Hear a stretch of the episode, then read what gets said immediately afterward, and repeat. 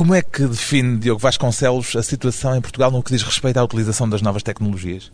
É um país que está a recuperar, no sentido de ser um país do século XXI, em que as pessoas tirem partido daquilo que é estar em rede, tendo em conta que Portugal não valorizou o acesso ao conhecimento durante décadas, aquilo que está a ser feito desde 25 de Abril, mas sobretudo nos últimos 10 anos, é um esforço grande para qualificar as pessoas e, sobretudo, para que as pessoas percebam que existe tecnologia para nos ajudar a trabalhar melhor, a comunicar melhor, a colaborar mais com os outros.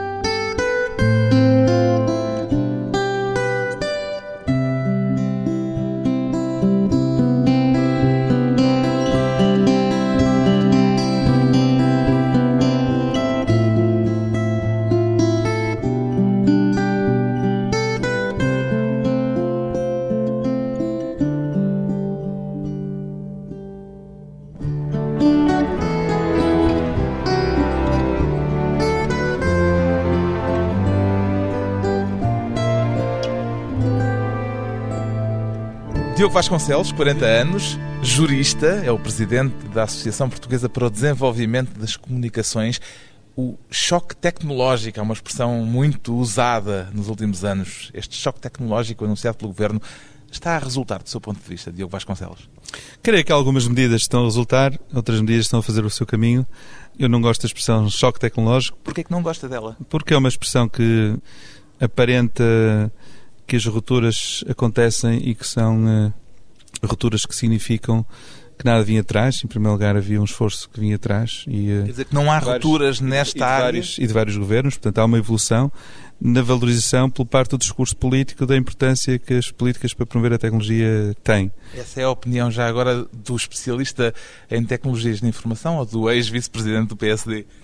A opinião do cidadão que aprecia que o poder político dê importância e valorize esta área, e isso é um aspecto extremamente positivo, e que considera que tudo o que for feito no sentido de fazer com que as pessoas entendam o quão é importante o acesso ao conhecimento e a incorporação de mais conhecimento nos processos de trabalho, nos processos de fabrico, para aumentar a colaboração, tudo isso é fundamental. Portanto, Esta eu... área da política para as tecnologias da informação é um território de disputa ideológica, no seu entender, ou nem por isso?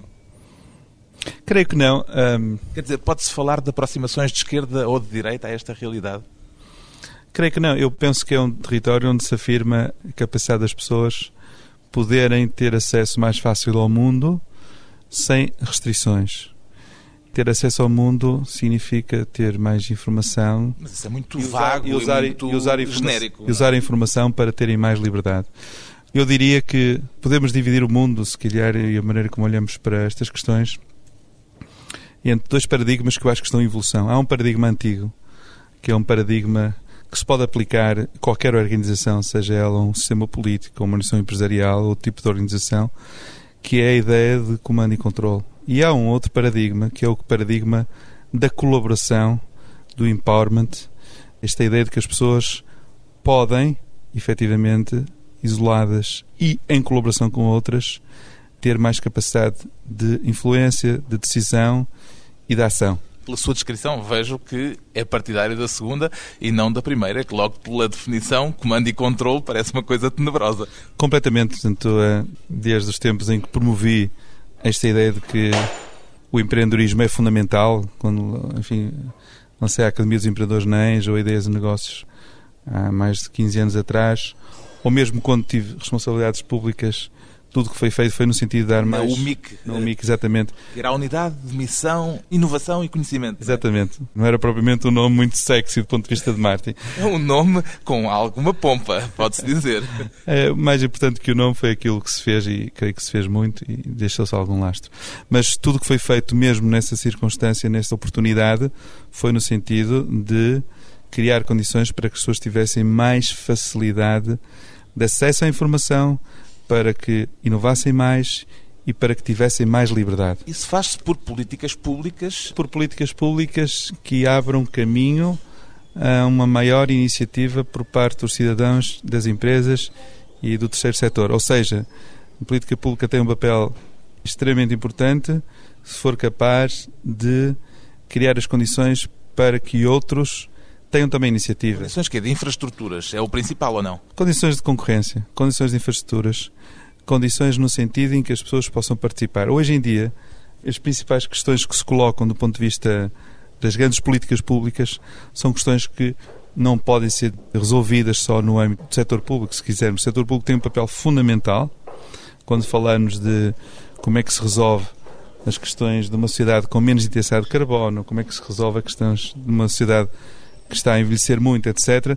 Temos que fazer só um parênteses para explicar conceitos como esse. Uma sociedade com menor intensidade de carbono.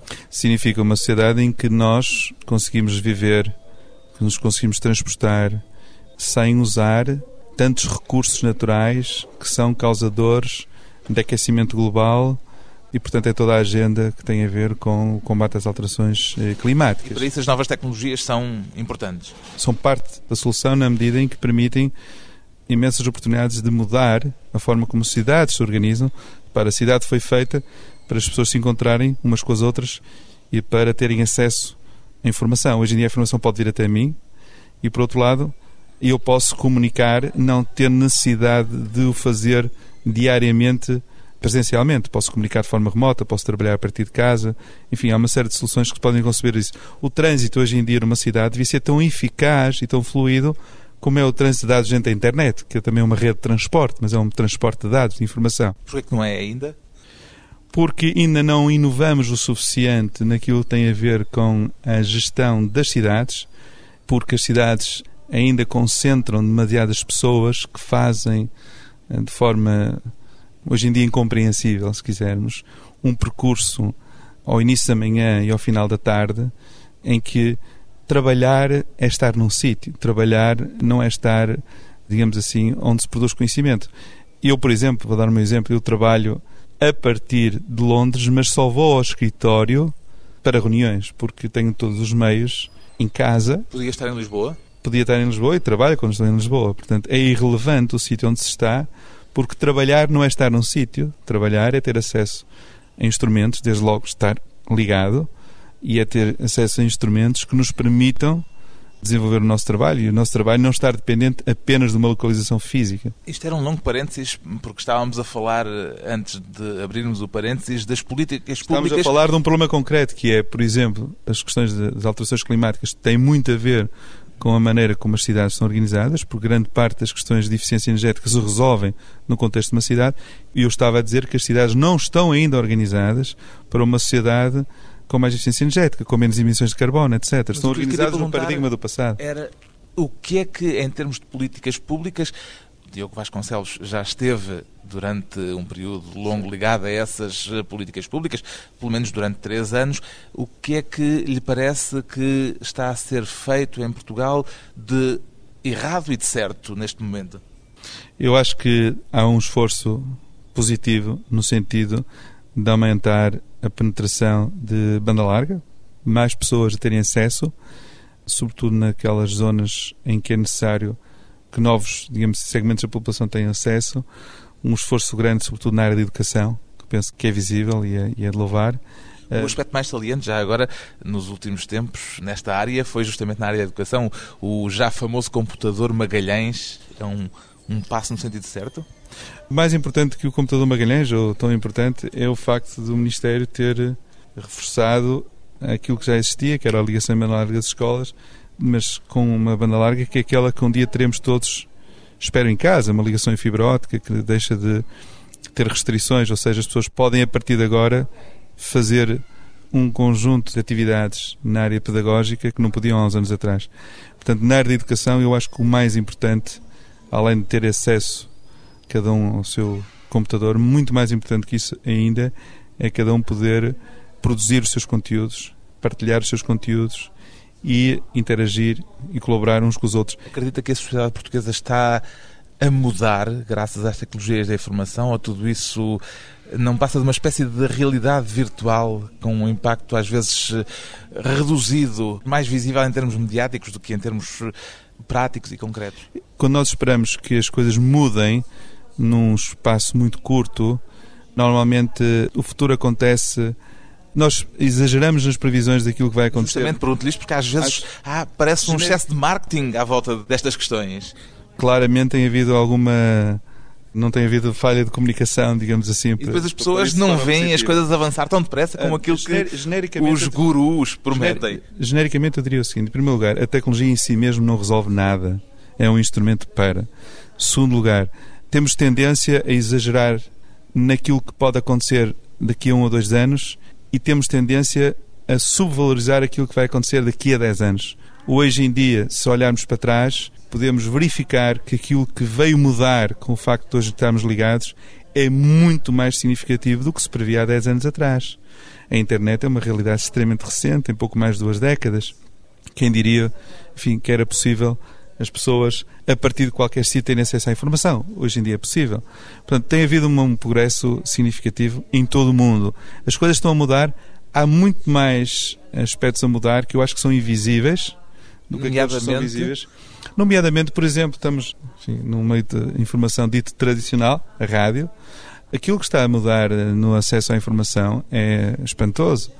Em todo o mundo, em Portugal também. Repare, na Coreia, um jornal feito por jornalistas cidadãos, o Omni News, neste momento tem cerca de 60 mil colaboradores.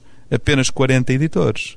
Se for ver o que aconteceu mais recentemente nas eleições norte-americanas, um obscuro senador do Illinois transformou-se em pouco mais de quatro anos no presidente da maior eh, potência à face da Terra. É um presidente da era da internet? É um presidente wiki, no sentido... Não seria possível sem este contexto cultural em que vivemos? Absolutamente. Não seria possível, por várias razões. Em primeiro lugar, porque soube, e isso foi um segredo, um dos ingredientes fundamentais desta vitória espetacular, em primeiro lugar, soube usar as redes sociais não só para dar acesso à informação, mas sobretudo para fazer com que as pessoas se sentissem parte do processo. Ou seja, não numa lógica de comando e controle, como eu referi há pouco, mas numa lógica de empowerment. E depois repara o seguinte: a candidatura do senador Barack Obama foi capaz de angariar pequenas contribuições por parte de 2 milhões de pessoas, conseguiu com isso uma vantagem económica fundamental para poder fazer a campanha com os meios que na prática foram meios praticamente ilimitados, graças à internet. Uma mudança que já teve efeitos na Casa Branca. Depois de um curto intervalo, vamos voltar com Diogo Vasconcelos, um jurista fascinado com as novas tecnologias.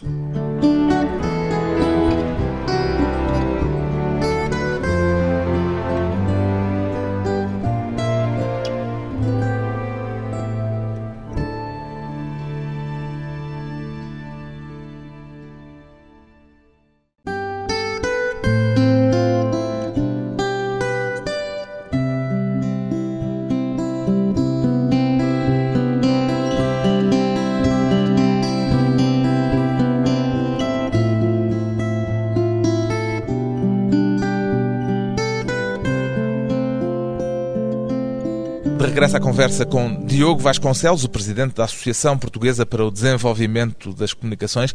Como é que um jurista se especializa a tempo inteiro numa área em que a componente tecnológica é central, Diogo Vasconcelos? A tecnologia é um meio, não é um fim em si mesmo. Logo que terminei o curso de Direito, tive a felicidade de trabalhar com algumas pessoas na área dos mídia. Fui convidado pelo uh, meu amigo Rui Marques na altura em que ele tinha uh, Fórum Estudante. A partir daí criamos uma série de publicações e começamos a trabalhar também na área do multimédia. Repare, na altura havia internet, mas era banda estreita, é? dial-up. E, portanto, nós trabalhámos na área do multimédia, mas como não havia capacidade de rede, começamos a fazer multimídia offline, CD-ROMs, etc. E depois evoluímos para o online. Isso corresponde a, a algum daí... fascínio que alguma vez eh, não, uh, passou por si em relação às engenharias ou não? Não, por acaso meu pai é engenheiro, mas às vezes hum, as pessoas chamam-me engenheiro. Eu tomo isso como elogio, porque o engenheiro normalmente é alguém que é capaz de pensar e depois implementar. Executar. Executar, exatamente. Mas isso deu-me um contacto muito grande com esta enorme capacidade que há de inovar usando a tecnologia para fazer coisas novas e ter um impacto na sociedade. Há dois tipos, normalmente, de abordagem à importância das novas tecnologias. A abordagem entusiástica, que me parece claramente a sua, e a abordagem cética, digamos assim. O Diogo Vasconcelos sempre foi um entusiasta ou evoluiu para o entusiasmo a pouco e pouco à medida que foi tomando contacto com esta realidade? Eu sou entusiasta, mas no sentido empreendedor, ou seja, alguém que gosta de ter um impacto na sociedade e dar um contributo, obviamente tem que ter um entusiasmo próprio de quem acredita, mas sem a ilusão de que a sua ação individual é uma ação, eh, digamos assim, que vai. Decisiva. Decisiva. É um contributo que pode desencadear outros. Mas quando eu falava em entusiasmo, grande... era mais ao nível pessoal, em relação, por exemplo, a ter sempre as sucessivas atualizações de software e de hardware à medida que elas chegam ao mercado, esse tipo de. Se me está a perguntar se sou um homem de gadgets, não, não uso este tipo de instrumentos como instrumentos que são, sem nenhum deslumbramento. Acompanho as novidades, mas não dessa forma, digamos assim, geek, como se costuma dizer. É? A grande mudança, na minha opinião, é a seguinte: a forma como as pessoas hoje em dia trabalham em qualquer setor, setor público, setor privado, setor, digamos assim, não governamental, passa pela consciência que os líderes têm que ser orquestradores, têm que ser capazes de motivar e usar o talento que está disperso e a inteligência que está dispersa na sua rede, na sua rede, noção de rede é fundamental, e usar essa inteligência, esse dinamismo, esse entusiasmo, etc., para construir coisas em comum.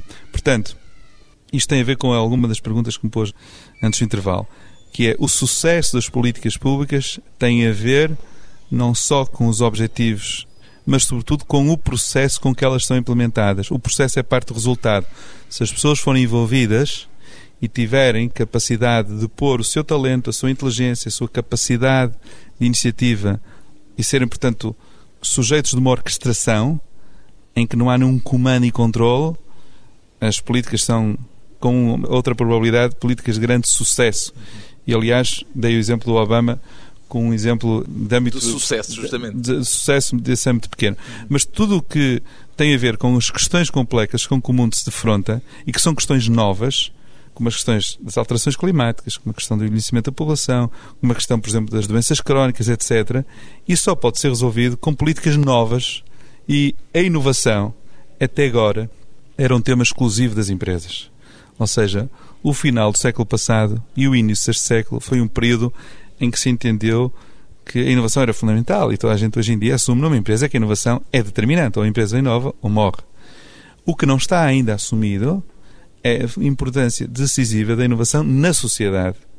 Se quisermos a inovação social, ou seja... Inovação por parte dos utilizadores dessas ferramentas também? A inovação social significa a inovação como algo que diz respeito a todos e, desde logo, implica olhar para as questões complexas que se põem hoje em dia e ter a capacidade de pensar out of the box, definir novas políticas e envolver na definição e implementação dessas políticas não só o setor público no sentido estrito, mas também as empresas, as pessoas individualmente consideradas e as suas associações, o setor, digamos assim, não governamental.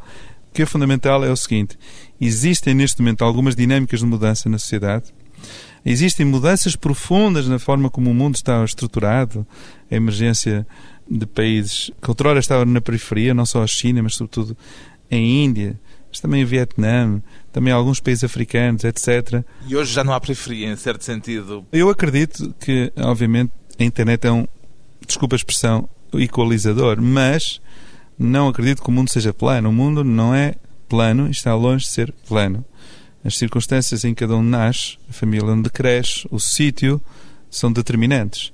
As pessoas não têm a mesma capacidade de acesso a financiamento para criar uma nova empresa se estiverem em Silicon Valley ou se estiverem no Porto. É por isso que o Diogo Vasconcelos agora vive em Londres e já não está em Portugal? Não, vive em Londres, que é aqui ao lado, que é parte da Europa, apenas duas horas e um quarto do Porto, duas Sim, horas e meia. Se considerássemos a ideia de que a geografia não, já não é um fator não, determinante, podia eu, perfeitamente estar em Lisboa no Porto. Pelo, contrário, a geografia é um, é um fator determinante, não é por acaso que os clusters se formam mais em certas áreas do que noutras, porque há uma massa crítica de entidades, institutos e empresas que cooperam, também competem entre si, mas conseguem atrair uma pool de talento que faz com que as coisas avancem mais rápido. Agora, O que veio mudar é o seguinte: hoje em dia é possível criar organizações em sítios que não eram previsíveis. A Nokia surgiu na Finlândia. Na Finlândia. E hoje em dia é líder mundial neste setor. A Embraer, que é o terceiro maior construtor de aeronaves, surgiu no Brasil, nos arredores de São Paulo, e hoje em dia compete com as maiores empresas do mundo e é extremamente sofisticada. O que é que faz com que estas empresas tenham sucesso? Elas transcendem o sítio onde nascem, transcendem os seus países, vão para além da nação, são metanacionais, num certo sentido.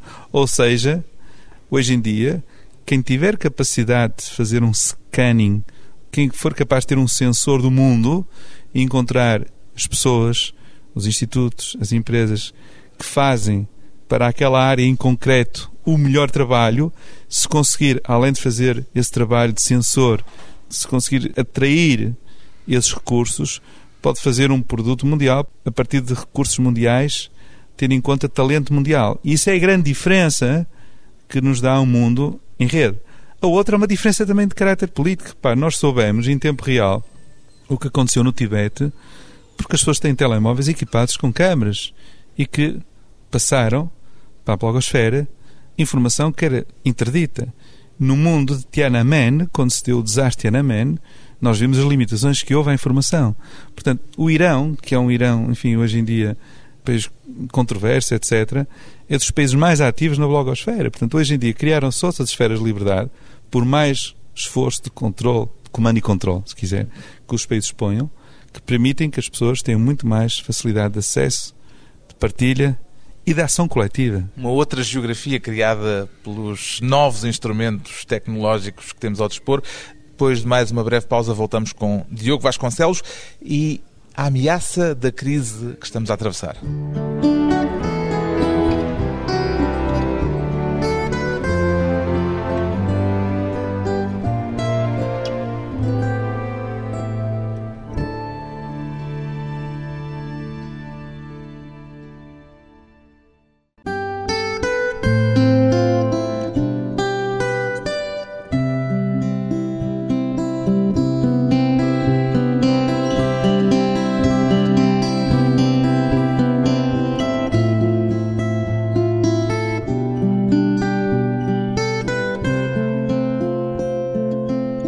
Convidado hoje para a conversa pessoal e transmissível o presidente da Associação Portuguesa para o Desenvolvimento das Comunicações, Diogo Vasconcelos. De que modo é que a crise financeira que alastrou a nível mundial pode vir a perturbar, Diogo Vasconcelos, o desenvolvimento das tecnologias de informação num futuro imediato? A crise é uma grande oportunidade para inovar. As empresas têm que se adaptar e para se adaptarem têm que repensar a forma como trabalham. Pode acontecer. Isso, isso dá origem, normalmente, em períodos de crise, a grandes oportunidades de inovação. Corre-se o risco de que aconteça aquilo que, ou algo semelhante àquilo que se passou no ano 2000 com o rebentar da chamada bolha especulativa das dot-com? Eu creio que a bolha especulativa aconteceu como aconteceu em qualquer momento da nossa história de desenvolvimento, que tem 200 eh, anos, desde a Revolução Inglesa. Há uma historiadora de Cambridge, Carlota Pérez, que estudou as várias revoluções, as revoluções que foram todas elas facilitadas por novas infraestruturas, não é? Desde o caminho de ferro e a enorme quantidade de companhias que havia para transporte de pessoas e mercadorias por via de caminho de ferro e que também a meio de cada uma destas revoluções, podemos falar dessa, podemos falar da revolução do vapor, etc. A meio de cada uma dessas revoluções houve sempre um período de crise, por excesso de capital investido. Há um primeiro momento em que as pessoas... O entusiasmo. Há um entusiasmo schumpeteriano, empreendedor. Há um excesso de capital investido e depois há um momento de crise e depois há um momento que é decisivo, que é a partir da crise, a disseminação dessa tecnologia e dessa infraestrutura a toda a sociedade. Eu penso que aquilo que está a acontecer na utilização da tecnologia, ou se quisermos da banda larga, como uma nova infraestrutura, é? É que vivemos um período, neste momento, de encruzilhada em saber se aquilo que já é uma tecnologia e um conjunto de instrumentos que estão disponíveis para cerca de 40, 50% da população, se vai ser possível massificar isso para toda a gente, porque aí é que se vai criar valor para toda a sociedade. E ainda não temos a certeza que seja possível e que isso vá acontecer? Eu creio que vai ser possível isso acontecer se as pessoas não só tiverem acesso, mas tiverem a capacidade de usarem esse acesso para serem envolvidos na resposta a algumas questões sociais fundamentais. Ou seja, quando isto passar de um mero, mero, entre aspas, efeito económico para um efeito de ordem cultural. Quando a inovação for inovação não só nas empresas, mas inovação na sociedade. Perante estas mudanças, a crise energética, a crise financeira, a crise no acesso às matérias-primas, alimentos, etc. Todas estas questões são mudanças profundas que exigem novas respostas. E deve-se olhar para as políticas públicas com a abertura suficiente para perceber que as respostas do passado já não servem, que é preciso inovar.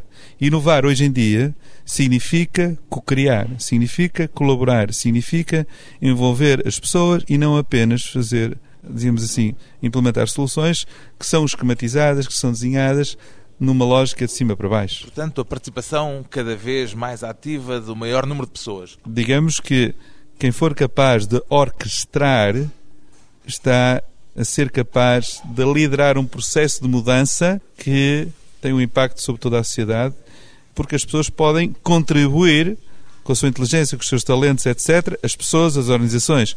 Quem pensar estas soluções numa lógica fechada, numa lógica de produção em massa e não de colaboração em massa, está a usar o modelo do passado. O modelo do passado falhou. Conhece um livro chamado O Culto do Amadorismo, de um americano, Andrew Keane? Sim, conheço. Leu as teses dele. Li. A ideia de que o amadorismo vai matar, está a matar a especialização, Eu acho que o o, livro- conhecimento, o livro- o livro- a procura, a investigação.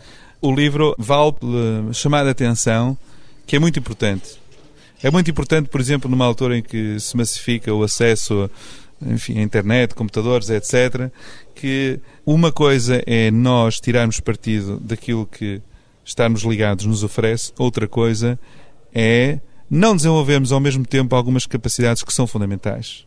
Ou seja, é ou não indispensável saber usar, saber pesquisar, ter acesso à informação, partilhar, etc. É, mas também é muito importante, por exemplo, que os miúdos na escola sejam capazes de ler um livro, de ter capacidade de atenção, de concentração, ter capacidade de se relação de uns com os outros e não, não apenas com as máquinas onde estão ali ligados todo o dia. O que o Andrew Keane diz é que a Web 2.0 está justamente a matar essa capacidade de atenção, de esforço, de empreendimento que era, diz ele, necessário até agora e que que uh, está a ser posto em não, causa. A, a crítica do livro, eu acho que é uma crítica no sentido de dizer assim: hoje em dia qualquer pessoa é um criador e de antes só era criador aquele que tinha um certificado que lhe permitia criar com autoridade. Logo, diz ele, os amadores Esse- estão esse- a tomar conta da situação e isso está a fazer com Não. que o esforço seja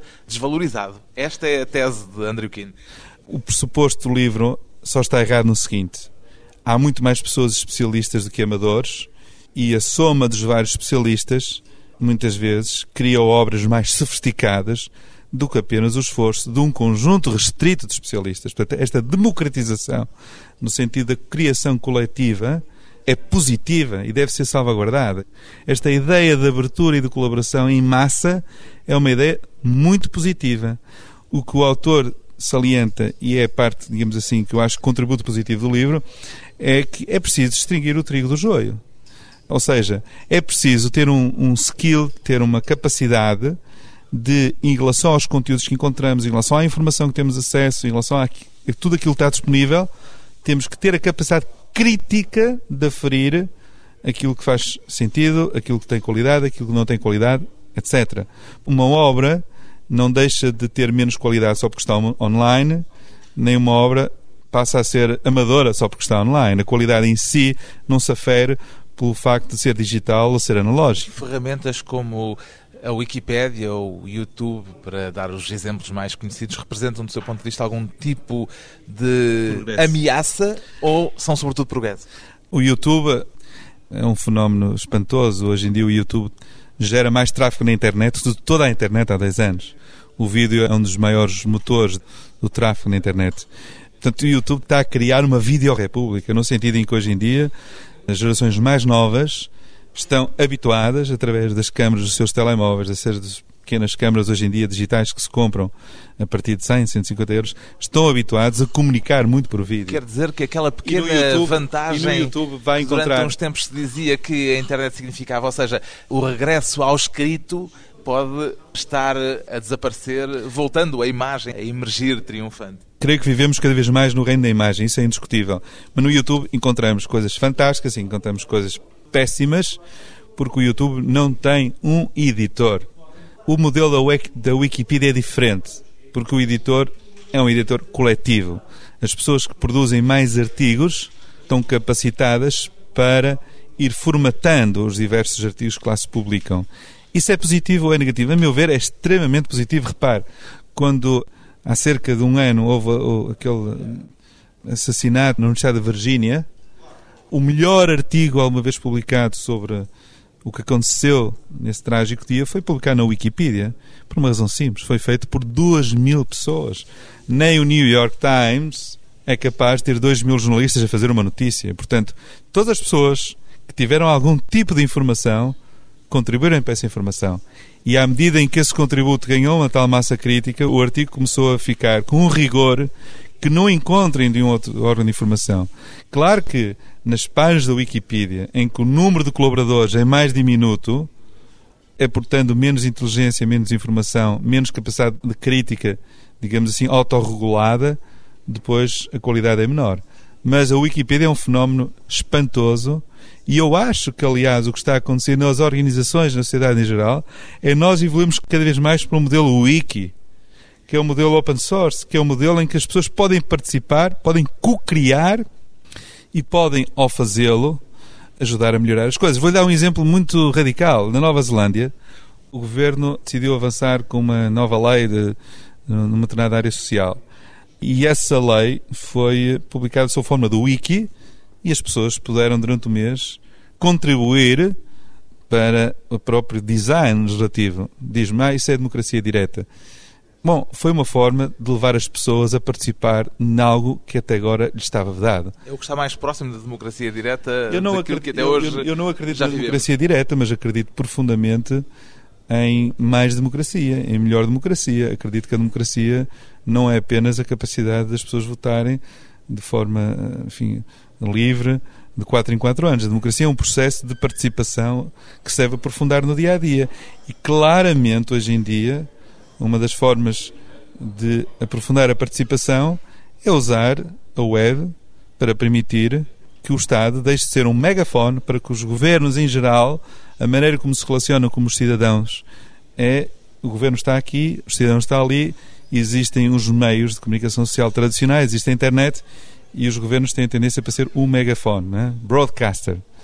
Hoje em dia, a função de um governo não é tanto de ser um megafone, é de ser um sensor, no sentido de aproveitar tudo aquilo que os cidadãos têm para participar e envolvê-los no processo, acreditando que desse envolvimento e dessa participação haverá aspectos porventura marginais e não positivos, mas há aspectos muito positivos também, porque as pessoas estão muito disponíveis para participar. Quer dizer, repare, o que aconteceu mais recentemente nestas eleições nos Estados Unidos da América, já tinha acontecido, por exemplo, nas eleições francesas, é um, há um enorme desejo de participação. Mas esse desejo não se confina às formas tradicionais. As formas tradicionais significam o seguinte: você tem que se inscrever num partido, que é um compromisso para a vida, ser militante. Um ato de uma grande gravidade. As pessoas não se identificam com isso. Não se identificam com as formas, enfim, piramidais, antigas, os partidos do século XXI não podem estar formatados como partidos do século XIX, mas ainda funcionam como partidos do século XIX. A web é claramente um desafio, porque permite outras formas de organização. E vem pôr em causa esse modelo vem pôr em causa está este, desajustado. Vem pôr este, em causa este modelo e vem pôr em causa a forma como as próprias organizações do setor público e das empresas participam. Repare, na organização do setor público ou no setor privado, são muito verticalizadas, são muito hierarquizadas, em que as pessoas, enfim, são muito mais valorizadas pelo cargo que têm, e em Portugal ainda por cima pelo título académico que têm, e não tanto pelo contributo, pelo valor acrescentado que dão. A web é um grande desafio, porque altera as relações de poder, na medida em que, se o processo é aberto, as pessoas que têm mais valor têm a oportunidade de contribuir com o seu valor. E não apenas porque são doutores, ou engenheiros, ou arquitetos, e porque ocupam uma determinada função. O desafio de uma democracia no modelo Wiki, um desafio que vai manter-se na ordem do dia, o do desenvolvimento das tecnologias de informação e conhecimento, a área a que Diogo Vasconcelos se dedica a tempo inteiro.